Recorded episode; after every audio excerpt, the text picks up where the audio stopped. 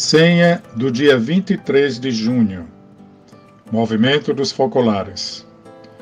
Perseverar na caridade para com todos.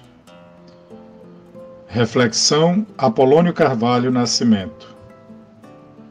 Podemos sempre buscar a perfeição em tudo o que fazemos, não para nos sentirmos melhores que os outros, mas ao contrário, para servirmos melhor a todos buscar a perfeição do amor, daquele amor que Jesus nos ensinou e que se distingue por ser inclusivo, porque ama todos, propositivo, porque ama em primeiro lugar, estratégico, porque ama como o outro quer ser amado, perseverante, porque sabe perdoar e recomeçar, único e universal, porque reconhece a presença de Jesus em cada um.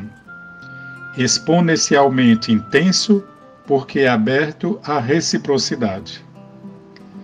Quando temos esse conceito de amor em nosso coração, orientamos para o bem todas as nossas escolhas e perseveramos na caridade para com todos.